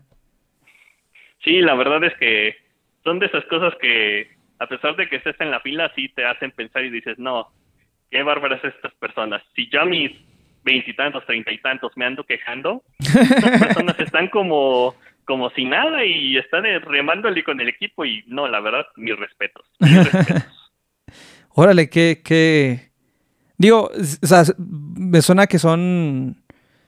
No sé, como más conscientes de otras cosas que a veces por acá no. Digo, no es que todos seamos igual, pero. Digo, está, está muy curioso esa, esa anécdota porque. Pues para algo bien sencillo, ¿no? Que dices, voy a comprar una, una despensa, ¿no? Pero era una despensa en tiempos en los que no podía salir a comprar despensa, en tiempos de, de- de pandemia, ¿no? Órale. Y, y a ti, a ti Sí, sí, sí. tú llegaste en, en, en enero, no, febrero, enero del 2018. Así Eh, es. prácticamente estuviste un año sin, sin novedad de lo de la pandemia.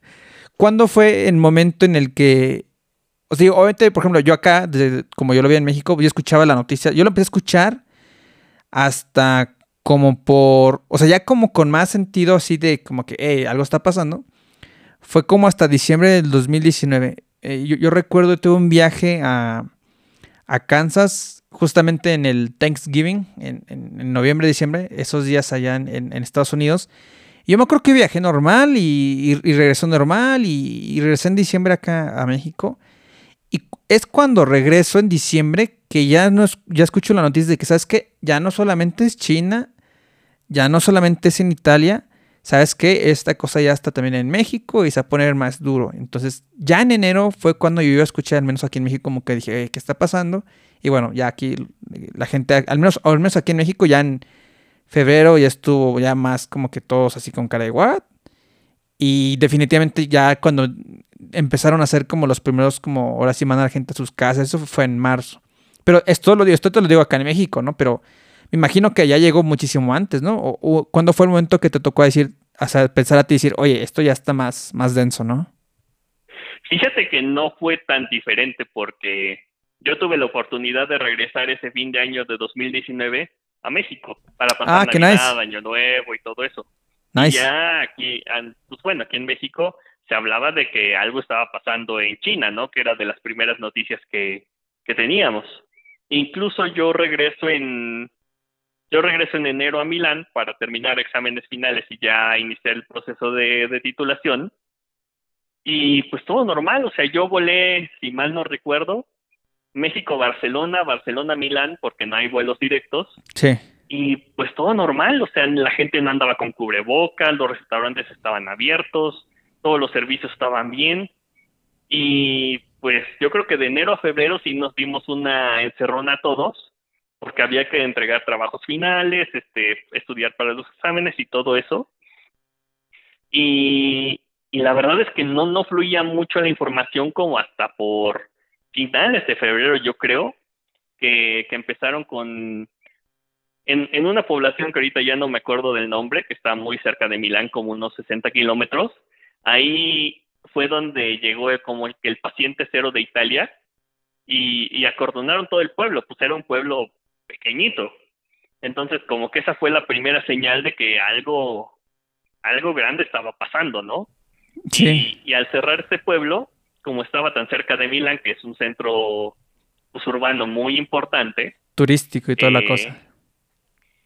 Pues sí, eh, la esa, esa semana que sucedió el, acordonamiento de esta, población, cierran todo en Milán, servicios, restaurantes y todo eso, y, fue cuando realmente nos cayó el 20 de qué está pasando aquí, ¿no?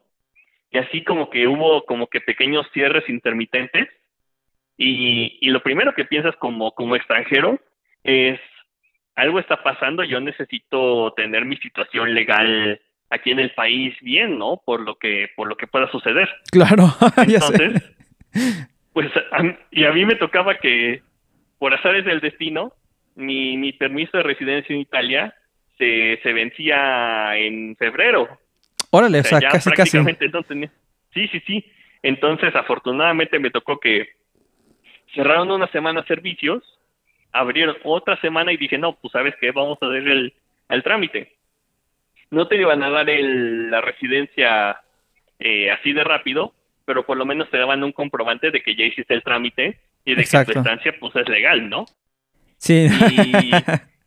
Y sí, entre esos, entre esos eh, encierros, pues sí, eh, teníamos pues una comunidad buena de, de mexicanos ahí en Milán y pues preguntando, ¿no? Oye, ¿qué va a pasar? Este, ¿Tú qué has visto? ¿Tú qué crees? Y todo eso. Y, y tocó algo muy particular cuando ya fue el, el inicio de, del- de la pandemia real en, en, en Italia, es que el gobierno, creo que fue los primeros días de marzo, viendo que todo el norte de Italia pues era el foco de infección, claro. dijeron, ¿saben qué? El norte se cierra a partir de la hora cero del domingo, por decirte algo. Órale. Entonces, pues yo creo que fue algo de los errores que cometió el gobierno italiano, que dijeron, ah, pues cierras el norte, pues toda la gente paniqueada agarró trenes y aviones hacia Para el sur. sí, escapando, ¿no? Sí, entonces escapando así muy apocalíptico el asunto y de veras que era increíble ver las estaciones de trenes y Llenos. aeropuertos en ese momento. Y, y ya cuando vieron que toda la gente paniqueada se fue al sur, ya hicieron el, el cierre general. Sí, porque te estabas llevando el virus al sur también. Exactamente. No, y, y- me acuerdo perfectamente que, pues, platicando con amigos, eh, noso- nosotros obviamente por no, no estar al 100% con la televisión y todo eso, no nos enteramos hasta el día siguiente. Ya llegaron y dijeron, oye, ¿ya te enteraste de esto? Que hubo, que hubo cierre aquí en el norte y nosotros no sabíamos. Oye, pero ¿cómo pasó y todo eso? Y ya nos metimos, al- nos metimos a las noticias y tómala, pues que sí, el, el decreto del gobierno había sido es- ese y al día siguiente, en la mañana, dijeron, no, ¿sabes qué? El encierro es total en el país y Sí. no hay fecha de, no hay fecha para atrás. La incertidumbre para ustedes, ¿no? De qué vamos a hacer. Sí, y sobre todo que muchos estábamos, digo, en ese, en esos trámites de titulación. Que la escuela, obviamente, pues, no era su culpa. Sí. Eh, era muy difícil reaccionar porque la escuela, pues, depende de lo que le diga el gobierno y de lo que le diga, este, pues, Sí. la- las autoridades de la Unión Europea. Entonces ellos no podían decidir qué hacer. Lo primero que, que hicieron es, ¿sabes qué? Todos a sus casas. Eh, aquí adecuamos como se pueda las clases virtuales y cada quien toma las clases desde su casa. Sí. Ya los demás trámites veremos sobre la marcha. Incluso me acuerdo loco. que, que este, pues, estaba platicando con unos amigos, hazte cuenta, un, un lunes, nos, nos vimos y ya, ya, ya se notaba desolada la ciudad. Milán, que siempre es una ciudad de muy movida por el tema económico, sí. pues no había, no había gente en las calles ni nada. Wow. Justamente ese, ese, ese día lunes que, que fue la, la última vez que yo, que yo vi, co- yo vi amigos en, en mucho tiempo, eh, ya fue cuando Italia cerró fronteras, Sas. eh, tanto, tanto terrestres como aéreas, y estaban saliendo vuelos contados. Y ya te imaginarás a los precios que estaban, ¿no? ah, buen punto, ¿eh? Porque, digo, obviamente había gente, o sea, aparte de ustedes estudiando, había gente que seguramente era turista, ¿no? Y lo que querían hacer es regresar a sus países, ¿no? Entonces, qué loco, sí, sí, me... sí, sí, sí. Sí, entonces, este, pues tuvimos que, que tomar decisiones en muy poco tiempo de decir, bueno, ¿qué hago, no? Me voy, pero quizá aquí en la universidad me va a decir, regrésate, va a ser otro gasto, o sabes que me quedo y no hay fecha para cuando se retomen las clases y si Claro. se puede titular. Entonces, eh, pues sí, sí fueron momentos muy difíciles, sobre todo en el tema de, de tomar decisiones. Y hubo gente que sí tomó el, el último vuelo que, que pudo y se regresó a México. Claro. Y hubo, y hubo gente que, que, que, pues en mi caso decidí, decidí quedarme pues esa primera parte del, del, del encierro, ¿no? Para, Sí. para lo que fuera, pues terminarlo. Y si ya había alguna posibilidad de, de regresar a México después, ya con el título en la mano y ya con todo cerrado, Claro. pues ya regresar sin problemas, ¿no? Y, Oye, y te qué digo chido, algo, qué al- chido. al fin, al fin y al cabo, ya platicándolo con la gente, con amigos aquí en México, al principio sí dices, no, es que es una mala decisión o una buena decisión o lo que sea, ¿no? sí. Pero al fin y al cabo te das cuenta de que cada quien tomó la decisión que, que era mejor para cada uno, ¿no? No Sí. había, como dices, puntos blancos o negros de que está bien o está mal. Cada quien tomó la decisión que, que vio con su familia, que, que era lo mejor. Y pues creo que, por lo que veo, a nadie le fue mal con esa decisión, sea cual sea la que haya tomado. Claro. Digo, como dices tú, realmente no, pues no había malas decisiones, era la, la decisión que más se adecuaba para cada quien. Y digo, en tu caso, pues me parece que tú eres una decisión muy, muy valiente, la verdad. Y digo, retomando un poco cómo entraste en la universidad, tú ibas con esta mentira del one shot, o sea, como que el cuchillo entre los dientes, tú dijiste, Nel, yo me regreso con mi, con mi título. no voy a hacer.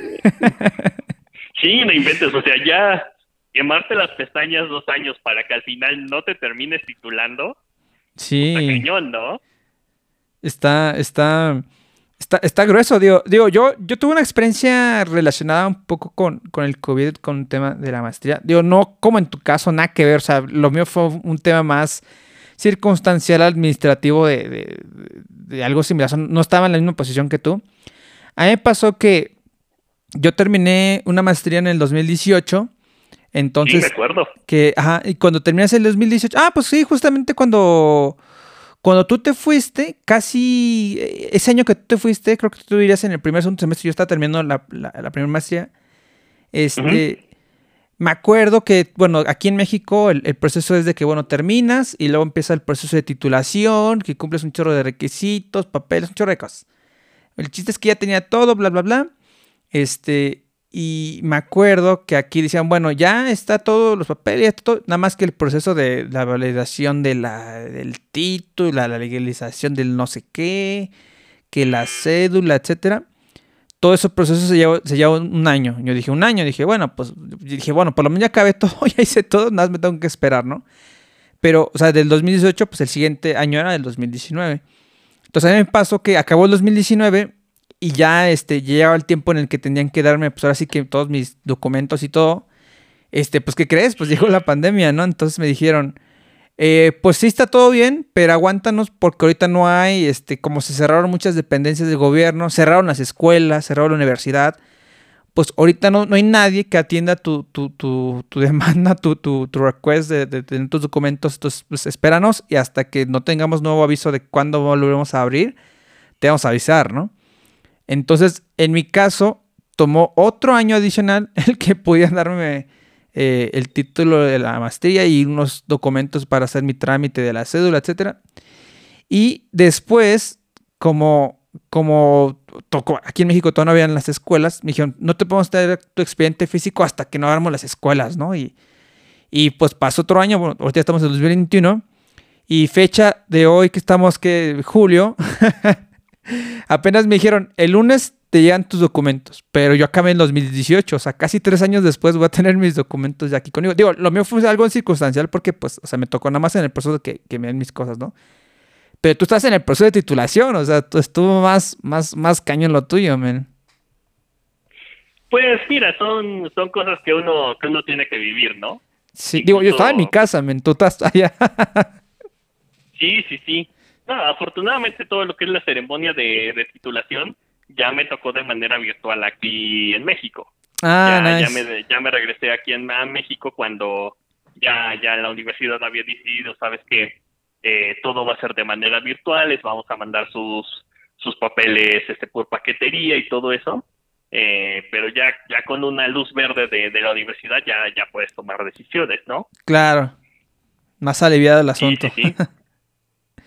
Oye, qué nice. este, estuvo, estuvo cardíaco también ese asunto porque, no, y, y corrimos con un, un golpe de suerte, ¿no?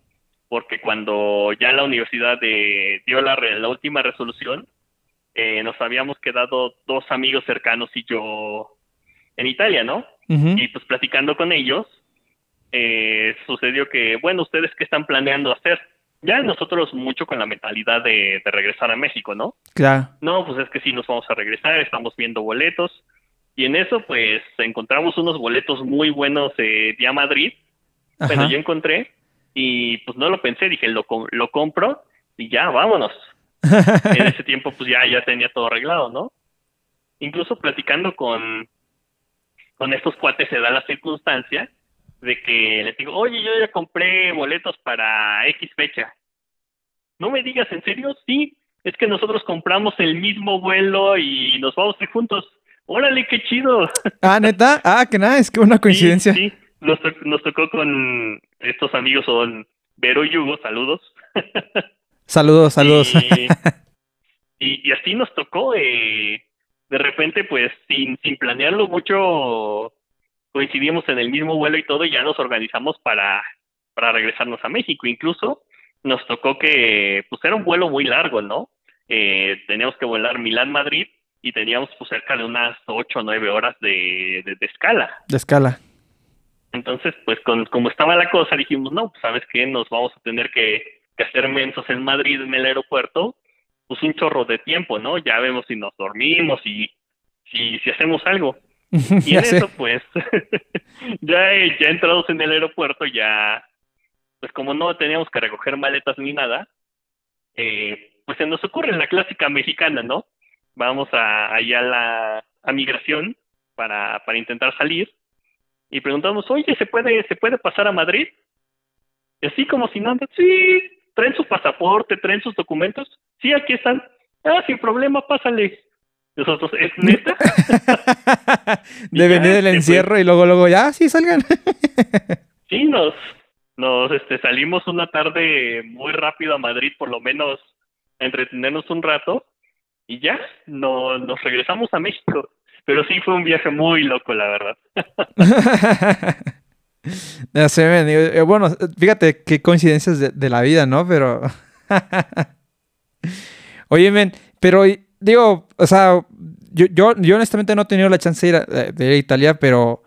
eh, digo, se me ocurren mil cosas por, por preguntarte de, las famosísimas eh, tierras italianas. Pero sí, sin duda, yo creo que, digo, hay, hay dos cosas que en mi mente pasan. Una por, por gordo, te iba a preguntar acerca de la comida. Y otro por el tema, obviamente, de que, bueno, tú, tú siendo arquitecto, yo ingeniero, te iba a preguntar por acerca de la arquitectura italiana. ¿Qué me puedes comentar de esos temas?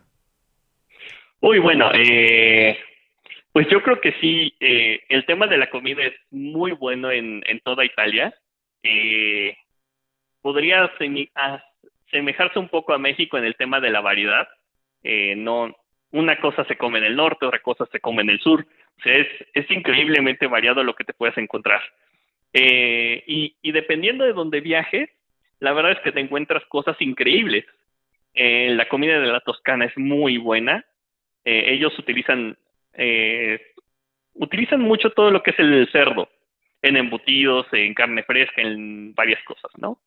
Entonces, si te, si te vas a la parte de, del prosciutto, del, del jamón curado, es muy rico, los quesos son muy buenos, los vinos ni se diga, ya depende mucho del gusto que, que, que tú quieras, ¿no? Pero yo creo que mi mejor experiencia definitivamente hablando fue, fue en Roma, en un restaurante muy bueno ahí en, hay una zona como el Coyoacán romano, el Coyoacán que es el, es el, el barrio de Trastevere, que es un barrio, un barrio muy tradicional ahí, muy cerca del Vaticano, Órale. y ahí comimos de una manera increíble. Entonces, este, sí, la verdad es que la experiencia como tal de comer en Italia es, es muy buena y hay de todos presupuestos. Hay, hay restaurantes con estrellas Michelin y todo ese rollo Ay, y hay lugares donde puedes llegar a una fondita y comer espectacular, ¿no? Lo Wow. único que sí te tienes que acostumbrar, como, como todo buen europeo, es que el desayuno es muy ligero, es prácticamente pan y café. Y más como los italianos es este, nada que tus chilaquilitos, tu pancita, lo que sea, ¿no? Ya sé. Entonces, este, pues el italiano es muy práctico, se echa su shot de, de expreso, un pan y vámonos a trabajar. Ay, José. Y ya la comida, pues es este algo muy ligero, quizá un sándwich o una ensalada, y la cena es la fuerte. Ah, sí, están sí, más carne, nocturnillos. pescado, lo que sea, ¿no? Y, y bueno, en el tema de la, de la construcción, eh, pues definitivamente Italia es un lugar con mucha historia, ¿no? Entonces, pues si, si ves construcción desde la época de los romanos, pues sí te, te asombras de, de las ruinas que, que existen, ¿no? Y de los castillos y, y todo esto. Y, y ahora Milán, que era una ciudad, este, pues quizá más conservadora y, y todo este rollo, pues se ha hecho un centro de negocios importante, más allá de que antes era igual un centro de manufactura, de mucha industria pesada, eh, ahora eh, se ha vuelto una ciudad de tecnología y de servicios, ¿no? Órale. Y eso ha hecho que, que se hagan rascacielos increíbles. Incluso en Milán hay una zona que se llama este Piazza. Ay, se me fue. Gaia Olenti, así se Ah, llama. sí, sí, sí. Es, es una zona que está muy cerca de, de una estación ferroviaria importante que es Piazza Garibaldi. Entonces, este, es una zona que han hecho una serie de, de arquitectura increíble. O sea, desde, desde un proyecto que, que suena muy prometedor, que es el Bosco Verticale, es el primer edificio que trataron de implementar con, con mucha vegetación y todo eso y con sus pros y sus contras Órale. y edificios este pues, rascacielos tremendos no cosa que en Italia no se veía como la torre Unicredit eh, y en fin Sí. eh, yo creo que la la, la arquitectura en, en esa zona sobre todo en la zona norte ha- se ha se ha hecho muy muy notoria y, y bueno también habrá los arquitectos clásicos de, del siglo XX no como Carlos Carlos Carpa Renzo Piano que, que marcaron mucha historia y pues ahora se está haciendo se están haciendo cosas muy modernas no y también en el hecho técnico yo creo que tanto Italia como México compartimos muchas cosas en el tema quizás tú sabes un poco más del tema en el tema sísmico. Ah, porque claro, en claro, Italia claro. también tiembla cañón. Quizás no en el norte pero sí si te vas un poco más hacia lo que es la la zona de Nápoles de los Apeninos sobre todo Al el sur, sur, al ahí sur. sí tiembla tiembla cañón Cerca del Entonces, Mediterráneo. Sí, sí, sí, sí compartimos esa parte de, de que tiembla y tiembla fuerte. Nice, nice. Digo, sí, fíjate, eh, eh, fíjate, es un tema que te quiero preguntar porque eh, generalmente en Europa, en las ciudades grandes, eh, es, es un poco no tan común que tengan edificios tan grandes, o sea, edificios. Y no tanto un tema, no tanto por un tema técnico. Yo, yo he leído por ahí que obviamente las ciudades que son, pues vienen desde la historia, o sea, muy antiguas, hay ciudades históricas, como en este caso Italia, igual tiene muchas ciudades históricas, que por lo mismo, para no quitarle la vista, pues padre de la, de la arquitectura y cómo están los edificios organizados, en ciertas zonas nos ha permitido construir edificios tan altos porque al tener un edificio tan alto, pues obviamente te quita la vista, ¿no? De, cómo se ven las ciudades.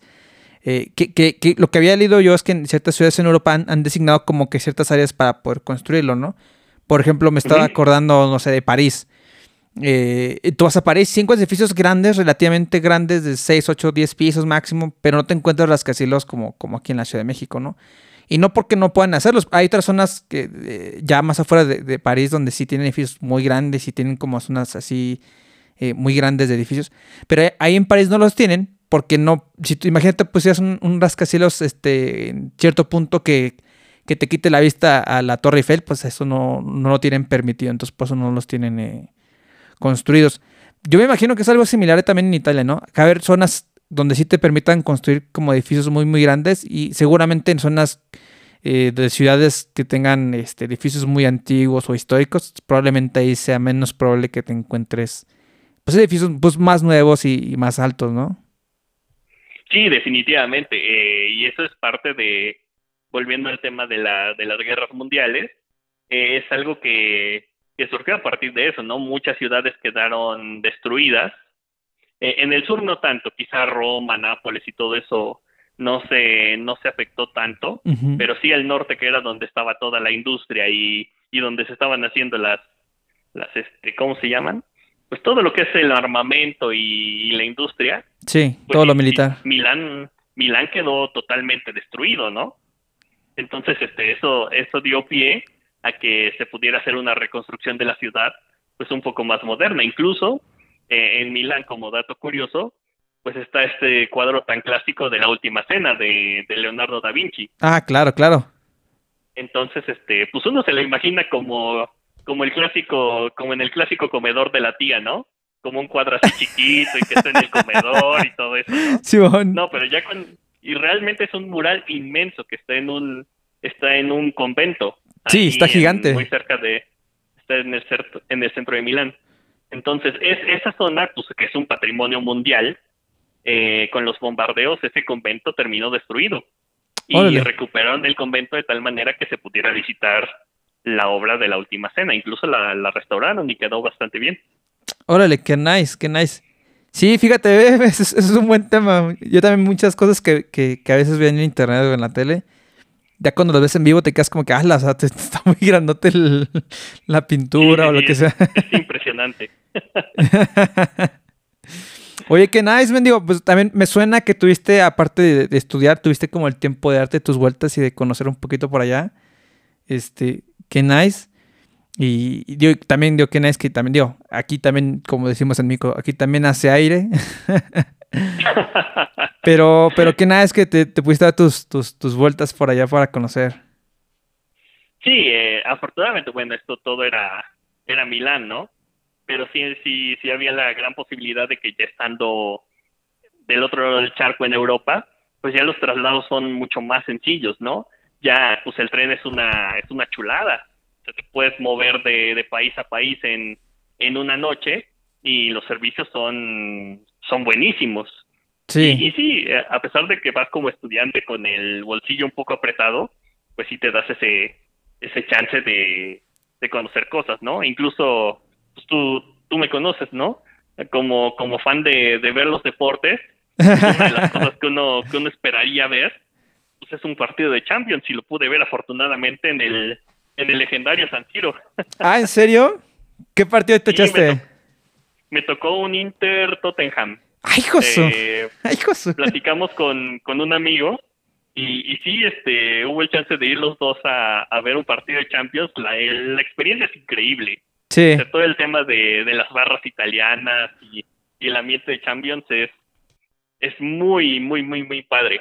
Y a pesar de que nos tocó literalmente en Gallola, pues San Siro tiene como tres niveles. Sí. Nos tocó en el nivel de hasta, hasta, hasta arriba hasta las lámparas, como decimos acá.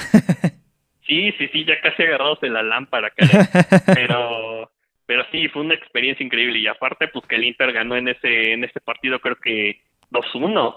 Entonces, pues no, con, con todas las barras a favor y el ambiente que se, que se presta ahí, no, Claro. la verdad es que es- no se olviden ese tipo de cosas. No, ya sé, y digo, para los que somos eh, fanáticos del fútbol, este, yo creo que el escuchar del himno de la Champions en un partido de la Champions en vivo, híjole, yo creo que no tiene precio eso.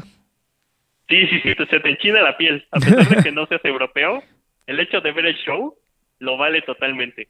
Wow, que nada, ese no, no sabía que te habías echado tu, tu vuelta por, por la Champions, pero que nada, ven. Sí, sí, sí. Digo, pues ahí consiguiendo boletos baratos, y ya, le haces como puedas. Que sí, que digo, a lo mejor para mucha gente no sabe, pero eh, el tema de los boletos allá, o sea, la, la reventa, digo, bueno, en algunos países es legal, creo que también en Italia es legal. Tú, si tú no tienes boletos, tú los puedes como recomprar totalmente legal, creo. Sí, y no me acuerdo bien, fíjate, creo que ese boleto en Gallola sí nos, sí nos costó como unos 40 euros. Que obviamente pues no es barato, ¿no?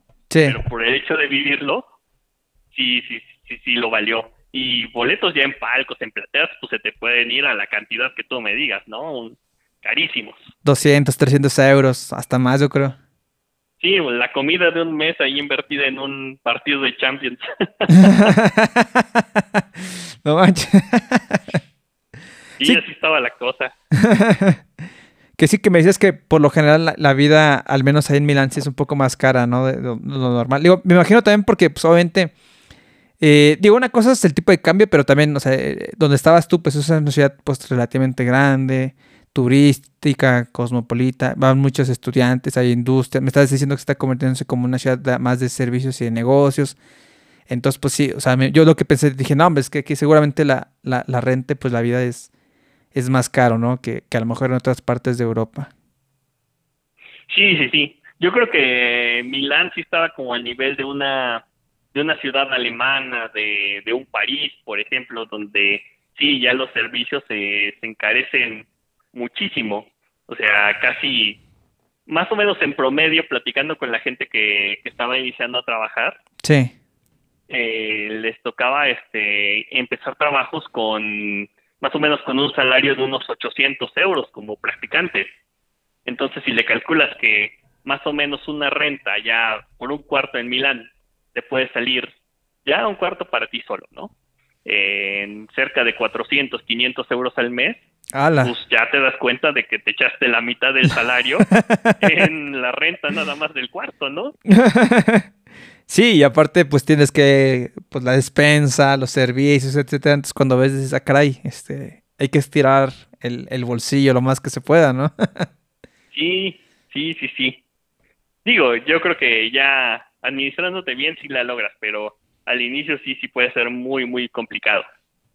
Sí, sobre todo como decías tú, ¿no? En tu caso, ¿no? Que, que vas llegando, pues es, es como todo, ¿no? Vas llegando a una ciudad nueva, tienes que conocer, pues ahora sí que las circunstancias, dónde están las cosas, dónde está el supermercado, dónde están este los transportes. Sí, es, es toda una adaptación a, pues a una vida nueva, totalmente. Sí, sí, sí, pero totalmente para, para quien se quiera, quien quiera tomar el riesgo y vivir esta experiencia, creo que vale totalmente la pena. Quizá no ahorita, quizá en unos dos, tres años, ya que la cosa está un poquito más tranquila, pero, pero sí, eh, lo recomiendo ampliamente. Nada más pues hay que tener los nervios bien, bien fijos y, y estar listo a los cambios. Yo creo que esa es la magia de todo. Ay, qué nice. O sea, tú sí, tú sí te, tú sí te ves regresando, aunque sea a pasear, así en algún futuro, sí. Sí, de- definitivamente. Eh, y yo creo que cuando tomas la decisión de si te quedas o te vas, te regresas a tu país, eh, pues lo analizas, ¿no? Dices, bueno, afortunadamente, pues de aquí de México siempre va a haber la posibilidad de, de volar por lo menos a... Pues hay mucha conexión de, de México a, París, a Madrid, a, Roma, a Alemania. Entonces siempre ves esa posibilidad de, quizá no viva en Europa, pero de cuando en cuando, con un poquito de esfuerzo, pues sí puedo, puedo volver a viajar, ¿no? Y Europa siempre, siempre va a estar ahí. Nice, nice. No, que, digo que sí, digo, pues sí, digo, ahorita, lo, ahorita que lo veo, pues ya te pones a pensar, digo, casi siempre los vuelos de aquí para allá son en la noche, entonces realmente es como que, bueno, o sea, pues, entre que medio duermes, no medio duermes, o sea, pues realmente es como de, de repente estás ahí, o sea, digo, depende de qué vuelo sea, pero, porque hay vuelos que son medio cansados, pero sí, realmente creo que en la actualidad ya las distancias están más, sí, sí han acortado un poquito más y creo que está más accesible la, la- la- el poder viajar, ¿no? Que de hecho... Ajá. sí, continúa, continúa. Ah, no, es que te y de hecho, o sea, yo, yo de repente me dije, bueno, es que en la pandemia dije, a lo mejor sigue allá. Y luego dije, bueno, no, no- había, había platicado con también con, con Vivi, dije, a lo mejor sigue por allá. Y dije, está en Italia, dije, no sé, de repente me imaginé, dije, no, dije, en una de esas ya hasta se casó y con una italiana, una- alguien de por allá, a lo mejor ya tiene este familia por allá y a lo mejor ya no regresó. sí, este, de repente dije, No te creas, allá en las norteñas de Italia no son tan no son tan abiertas, caray. las, las que norteñas italianas, como, como? sí, sí, sí. Eh, ah, pues sí, también está nor- norte y sur, ¿no? O sea, Sí, la, la pelea siempre en Italia es norte contra sur. Siempre, siempre, siempre. ah, sí, también. Pero gen- generalmente la, así como cochinita pibil contra carne asada, una cosa parecida, ¿no? Tacos no, de quesadillas con queso sin queso, sí. Ándale, ándale. Eh, no, me, me tocó que la gente norteña de Italia sí es mucho más reservada con la gente que conoce, ¿no? Incluso, pues platicando con gente del sur que es un poco más abierta, te, te comentaban, ¿sabes qué? Pues yo llevo cinco años acá en Milán o en una ciudad del norte y no tengo un amigo 100% Así que yo diga, este es mi hermano, puedo confiarle todo, no, porque la gente del norte no, no congenia tan, tan fácilmente con, con gente de, de fuera, ¿no? Y, y e imagínate, si eso te lo dice un italiano que habla su idioma y todo eso, pues imagínate con un extranjero, ¿no? ya sé. que de hecho, o sea, digo, esto es una hipótesis mía, ¿no? Me estoy imaginando que a lo mejor tú hiciste amistad más fácil con, con gente, pues me decías que había latinoamericanos o gente, pues no sé si italianos también de la, de la escuela, ¿no? Pero a lo mejor ya con la gente local, local, así grande, que es más complicado, ¿no? Sí, realmente como para convivir con ellos y tener una amistad 100%, sí tienes que tener la, la diaria convivencia, ¿no? Eh, obviamente hice más amigos dentro de la escuela porque era mi entorno y era donde nos movíamos, quizá no tanto en la, en la vida diaria italiana. Sí. Entonces, este, sí, eh, yo creo que ese, ese es el tema. Eh, que sí tienes que trabajar mucho la amistad con ellos como para abrirte un caminito ahí. Saludos a la gente italiana norteña. Sí, saludos. Me corrieron, pero no, no, no, la verdad es que me topé con muy buena gente, la verdad, saludos. Me corrieron. Sí, capaz de que me vuelven a cancelar la visa, no, no, no. No, ya sé, no, no, no creo, pero digo, me consta que, que, que eres un, un buen material de exportación, este, una buena persona, entonces no puede estar tranquilos la, la gente italiana o, o la gente de otros lados que no, que quizás no te conoce tanto, pero sí. No hago tanto ruido, bueno. sí. Oye, qué nice, man. Digo, la verdad es que, híjole, eh, sí. eh, digo, con, con esto de las redes sociales, pues, entre comillas, es más seguir el- como el track de estar en contacto. Yo, yo la verdad, bueno, tú, tú te has dado cuenta, ¿no? No soy tan, tan metido en esas cosas y este. A, a veces me pasa que luego, no sé, tengo mil mensajes así y de repente me digo, a ver, este mensaje de cuándo es y, y lo leo y digo, ah, tiene como dos semanas y no, no he contestado ya. Me pongo a contestarlos, pero este, digo, no es que sea antisocial, ¿verdad? Que luego gente va a pensar, nada, tú es bien antisocial. Digo, no, al contrario, pero este, pues no sé, se me, se me va la onda con, con, con eso. Pero este, sí, digo, es que sí, sí, no sé, se, se va la onda. Digo, digo, y al mismo tiempo es bien contradictorio, ¿no? Porque teóricamente las redes sociales como que te acercan más a la gente. Pero digo, en mi caso contigo, pues sí, o sea, me acuerdo que te fuiste y todavía me acuerdo, bueno, yo me acuerdo mucho de ese día que te fuiste porque no sé, para mí fue como un día así como que, chale, estaba hasta como en nubladón y, creo que fuimos por unas alitas. Dije, nada, se va a ir. Dije, bueno, pues. Digo, con toda la, las, este, la buena vibra del mundo que, que te ibas a ir allá, allá, este, a las Europas, pero, este, pues digo, ya de eso ya tiene, mm, pues, más de, no, 2018, tres años, ca- casi tres años y medio, ¿no? Entonces, sí, sí pasa un buen rato, este, sin ver a la gente. Vieras que yo no me acuerdo exactamente cómo estaba el último día que, que fui a la empresa. Ya traía tantas cosas en la cabeza que básicamente fui a entregar documentación, a ver que el equipo estuviera bien. Creo que incluso este reunieron a todo el equipo de trabajo que estábamos ahí en el Ah, sí, sí, Simón. en ese momento y ya dijeron, no, pues Omar se va. En el este, comedor. pues, Sí, sí, sí. Entonces ya me acuerdo que esa fue mi despedida y, y ya creo que en ese tiempo estaba desmantelando el departamento en el que vivía, por eso andaba en la prisa y, y la verdad es que sí, sí fue, pasó muy rápido, pasó muy rápido. Y, y pues yo creo que tú y yo convivimos cerca de, de un año, un año y medio. ¿Cuándo, ¿cuándo regresaste de, de donde estabas? Más o menos en qué tiempo. Sí, fí- fíjate, es buen punto. Yo regresé de Monterrey al 2016, julio de Ajá. 2016. Entonces, sí, fue como un año y medio porque pues tú ya en, en enero del 2018 ya estabas allá. Entonces, sí, porque llegué fue seis meses y ya era 2017. Este... Y todo el 2017 sí lo, lo comimos aquí, pero ya después tú te fuiste. Fue, co- fue como más o menos un año y medio. Este, digo, entre que, entre, entre que, entre que nos conocíamos igual, ¿no? Porque ves que yo llegué al principio y yo no conocía a nadie. No, Entonces, y, y como, y como lo comentas, eh, pues bueno, Vivi y yo seguimos siendo muy buenos amigos. En esa época, pues también éramos muy constantes. Y pues a través de ahí te conocí, ¿no? Y ya viste la onda y el relajo que, que nos echábamos, ¿no? sí, sí, Y sí. ahí pues se, se fue armando la, la amistad y sobre todo que ya empezamos a salir eh, ahí en un en un barcillo de muy mala muerte cerca de la oficina ¿Cuál? donde Ah, ya, ya, sucedieron ya. muchísimas cosas Ya, ya me acuerdo. Sí, no, sí, ese, ese día no se me olvida. Digo, todavía tengo ahí este. Creo que hasta tengo una foto por ahí de eso, pero, pero sí. Este, ¿cómo le llaman ustedes? La iniciación. Este.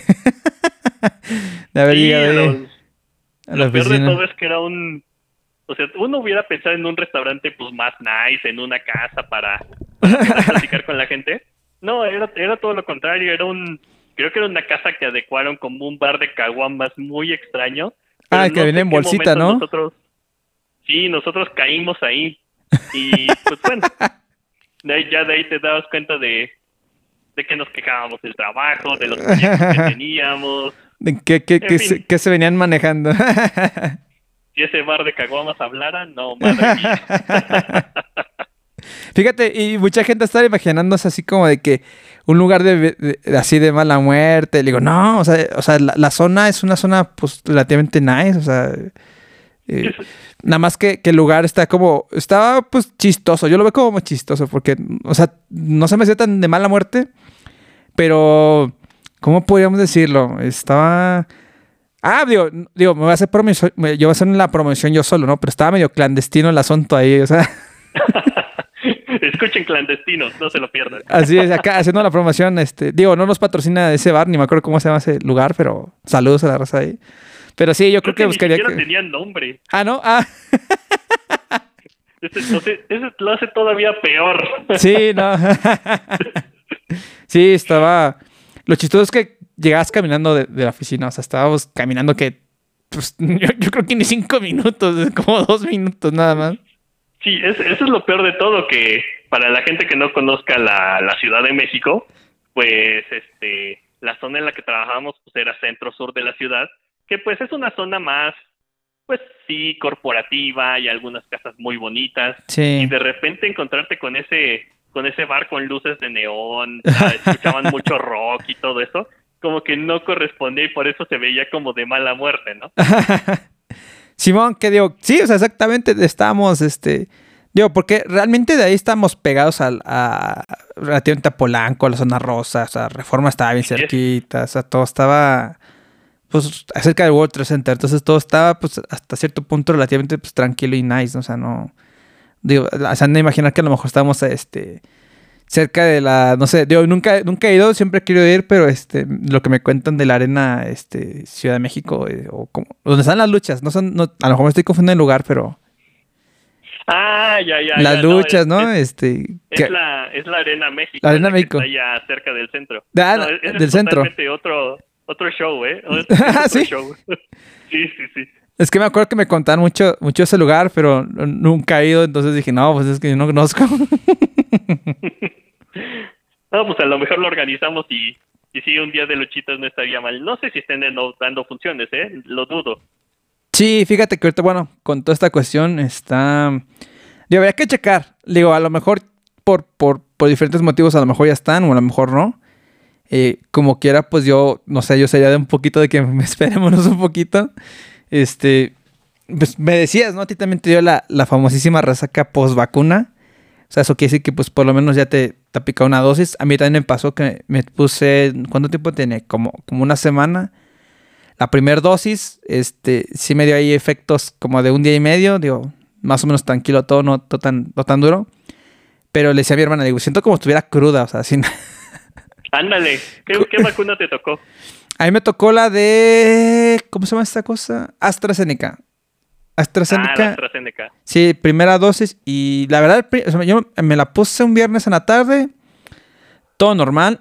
Todavía recuerdo que donde me la puse, este, te sientan como en sillitas así en filas. Me acuerdo que un chavo que le iban a poner se desmayó. O sea, no porque se la pusieran, sino, pues no sé, el nervio o, o el miedo, no sé, como que se desmayó antes que se la pusieran. Pues luego, luego lo atendieron. Eso retrasó un poco que me pusieran mi vacuna a mí. Digo, pobre chavo, yo lo veía como que. ¿no? Ajá, sí, yo, yo pensé que lo habían vacunado, pero no, después- ya vi que se acercaron los paramédicos y todo. Y que no, que realmente, pues no sé si era el nervio, no había comido, no sé qué, pues como que, pues, es que, digo, hay gente que se pone muy ansiosa con, primero con las agujas, ya después que, que te digan, "Est- esto es una vacuna por, por toda esta situación, a lo mejor, pues, causa más estrés. Pero sí me acuerdo que, que hay un chavo que sí se, se, se desmayó, o sea, momentáneamente, no creo que se desmayó así como una hora, no, de que se desmayó como dos minutos y ya después reaccionó. Y obviamente, pues todo el personal médico lo, lo atendió. Entonces, como, como estaban en fila, pues siguieron vacunando las demás filas, menos la mía. Entonces, eso como que lo retrasó un poquito más. Pero, pero nada, digo, todo tranquilo. Afortunadamente fue muy rápido. La gente que, que me vacunó muy atenta, muy amigable, muy rápido.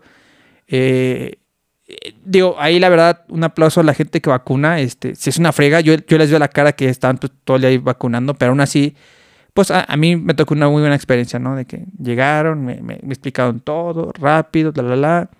Me pusieron la vacuna. Este, a mí no me dolió, nada más, o sea, se siente como la presión, pues, de una aguja, porque pues te, te inyectan. Este, y nada, o sea, pues ese viernes, fue un viernes en la tarde, todo tranqui. Sábado en la mañana normal. Para mí del sábado me senté así como, como, como dolor muscular, muy leve, pero sí sentía como así dolor. Y ya para la tarde noche sí ya sentía como un poquito de dolor de cabeza. La verdad no tiene un dolor tan intenso, muy leve la verdad. Pero me sentí así como, pues como que ya como cansado, con dolor de cuerpo. Entonces, fue- o sea, lo, que, lo más parecido que yo le encontré, dije, es como si estuviera crudo. O sea, no, no sé cómo explicarlo. Y, este, yo fui con un primo y, y- y otro familiar, este, mi hermana. Eh, ella no, pues, no se sentía como cansada, muy leve. Pero a mi primo y a mí sí nos dio como que lo que te digo que yo le llamo la, la cruda post vacuna. Porque así es lo más cercano que lo que le encuentro pues, explicación o similitud de cómo me sentía. Y la verdad, ya para el domingo al día siguiente, como si nada, ya descansado, normal. Este, a mí ni temperatura me dio, pero este, digo, me sentía así como agotado, cansado de, de- como de una cruda, ¿no? Pero, pero todo bien. ¿A ti cómo te fue? ¿Te fue, te fue igual o, o más duro? No, fíjate que coincido mucho, coincido mucho contigo. Sí, sí lo definiría como un proceso muy similar al de la cruda, con un ligero eh, dolor muscular. Hace cuenta como si te hubieras echado una carrera de 10 kilómetros y para festejar te hubieras echado unas cheves, así te sentirías el día siguiente, ¿no? Sí, como que desbaladote, ¿no? Este, Sí, sí, sí. A mí me tocó en centro médico. Entonces, este, Ah, nice. y, y, y coincido contigo, realmente, eh, independientemente de, pues sí, de la ideología política que tengas, porque ahorita el país está muy polarizado en ese sentido, sí es digno de reconocer que, que la gente de- del sector salud está haciendo un esfuerzo brutal por vacunar a todos. y la verdad es que están muy bien organizados y yo creo que la gente pues está agarrando la onda de que pues si hay organización y te están poniendo las reglas de cómo vacunarte, pues eh, yo creo que la gente sí lo está respetando y es, y es algo muy bueno, ¿no? Y creo que pues son de las cosas que, que cuando lo ves dices, no, pues el país sí tiene un poquito de esperanza. O sea, si nos comportamos así para una vacuna, creo que nos podemos comportar así para, para muchas cosas. Pero sí, definitivamente, si nos está escuchando alguien de, del sector salud, mis respetos. Muchas felicidades. Así es, me pongo, me pongo de pie. Un aplauso para los, para los del sector salud. Y para, digo, este, no solamente los de los del sector salud, digo, también toda la gente que participa en o sea, digo, sí son como sector salud, pero a lo mejor, o sea, no son los enfermeros, ¿no? Pero, por ejemplo, en el lugar donde yo fui, pues había también como personas que ayudan como en la logística, los militares y, digo, la verdad, Sí, eh, toda eh, me fue muy bien a mí. Todo el personal de apoyo, la verdad. Sí. Y digo, pues nada, men. Este, también a ti, un aplauso, men. Este, la verdad, este, qué nice, este, qué padre que, que te, que te hayas rifado en tu maestría. Y un aplauso, men. No, no te tocó ver cuando te quedaste, pero pues muchas felicidades, men. Este, eh, para mí sí, sí me hace, me hace como emocionante que, que cada vez más mexicanos en México tengamos la chance y, sobre todo en tu caso la eh, ahora sí tomar la decisión, la aventura y, y- las ganas de hacerlo, de, de estudiar una maestría y en el extranjero, ¿no? Mucha gente piensa que, que ay, es que tú haces una maestría en el extranjero porque tienes dinero y porque tú tienes todo y, y así, ¿no? Y, y luego decir, pues sí, hay mucha gente que a lo mejor sí, pero no, no, no son todos. Y aun cuando tengas los recursos, también tienes tú que eh, tener ese como, yo que le llamo el salto de fe o las ganas de hacerlo. Y te digo, por eso te digo, son contados, por eso no son tantos en México, o sea, este, que, que lo logran hacer. Y pues en tu caso, pues tú, tú te animaste, te rifaste el físico con todo lo que te puede haber pasado, con todas las acciones que tú, que- bueno, que tú me comentabas en, en lo, en lo que tuviste que decidir, en todo lo que tú viviste. Y pues yo le, yo le pongo el, el asterisco adicional, y sabes que y aparte estuve en una pandemia, entonces eh, yo creo que no, no, no hay, a- a veces pasa que, no sé, siempre dicen, ¿no? Que, que el peor enemigo del mexicano es un mexicano. Yo creo que ese dicho está, pues, pues no sé, yo, yo creo que sí está mal, o que al menos no son todos, y que deberíamos de cambiarlo. Yo creo que, que las cosas que, que, que los mexicanos hacen, pues es, es para todos. Y pues a mí, a mí en lo personal sí me da como orgullo decir, no, hombre, aquí tenemos a otro, a otro, otro arquitecto con maestría en Europa y pues nada, este, muchas felicidades, este, felicidades Omar. Este, para mí sí, sí está chido decir, tengo un amigo que, que se fue a estudiar allá a Italia y miren, ya regresó. no, hombre, la verdad es que agradezco mucho tus palabras. Eh, sabes que, se te estima y, yo creo que pues, son de esas amistades que a pesar de que uno ya no convive en, la misma oficina, se han, se han mantenido esas amistades.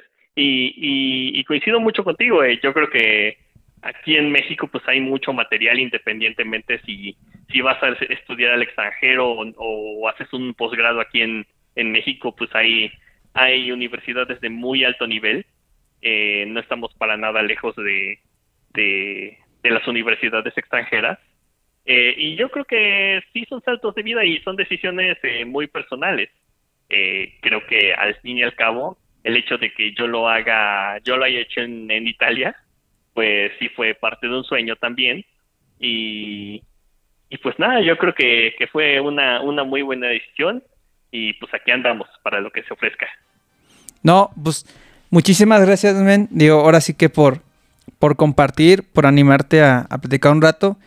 Y sí, como dices, ¿no? Este, digo, aquí a la distancia por, por diversas circunstancias, pero pues aquí seguimos, men.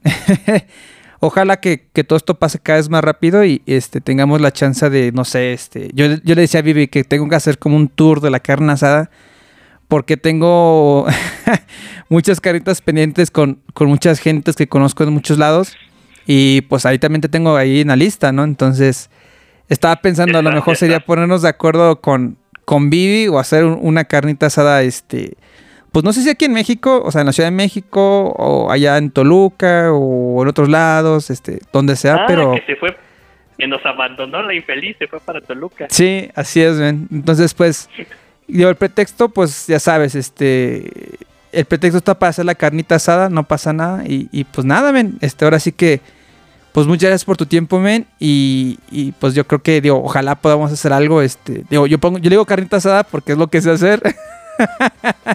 no, y a, aparte de, aparte de todo, eh, cuando llegaste allá a la oficina, pues como sabíamos que venías de Monterrey, ahí en el grupo de amigos te quedaste como regio. Ah, el sí. regio para allá y el regio para acá. Y, y no, nunca vimos claro con la carnita asada, caray, que es, es de lo que presumen allá en el norte.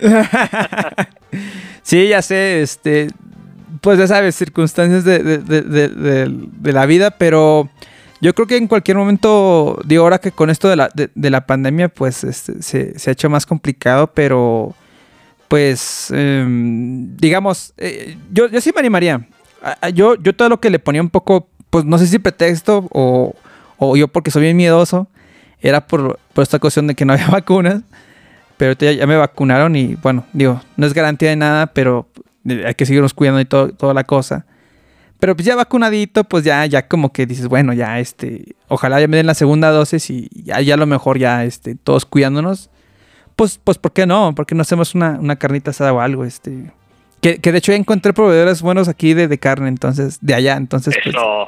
Ya, ya no hay, ya no hay pretexto, men. ¿Cómo ves? Sí, sí, sí, no. Y, y, y coincido contigo, todavía es, eh, a pesar de que se nos tengamos muchas ganas de vernos y de la carnita, sigue siendo tiempo de cuidarnos, ¿no? Ya, ya habrá un poquito de tiempo para recuperar esa, esa charlita. Simón, Simón, así es. Y pues nada, Omar, pues muchas gracias por tu tiempo y pues igual un saludo a, a, a, tu, a tu, familia y a la raza italiana en México. Igual, igual, muchas gracias y este, saludos para ti y para toda tu familia y pues un abrazo virtual. Muchas gracias, Omar. Platicamos. Platicamos, cuídate.